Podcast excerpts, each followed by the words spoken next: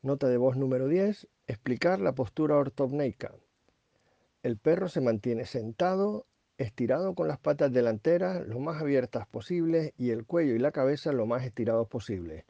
Suelen adoptar esta postura para intentar conseguir el máximo de aire posible. Suelen relacionarse con edema agudo de pulmón por fallo cardíaco congestivo.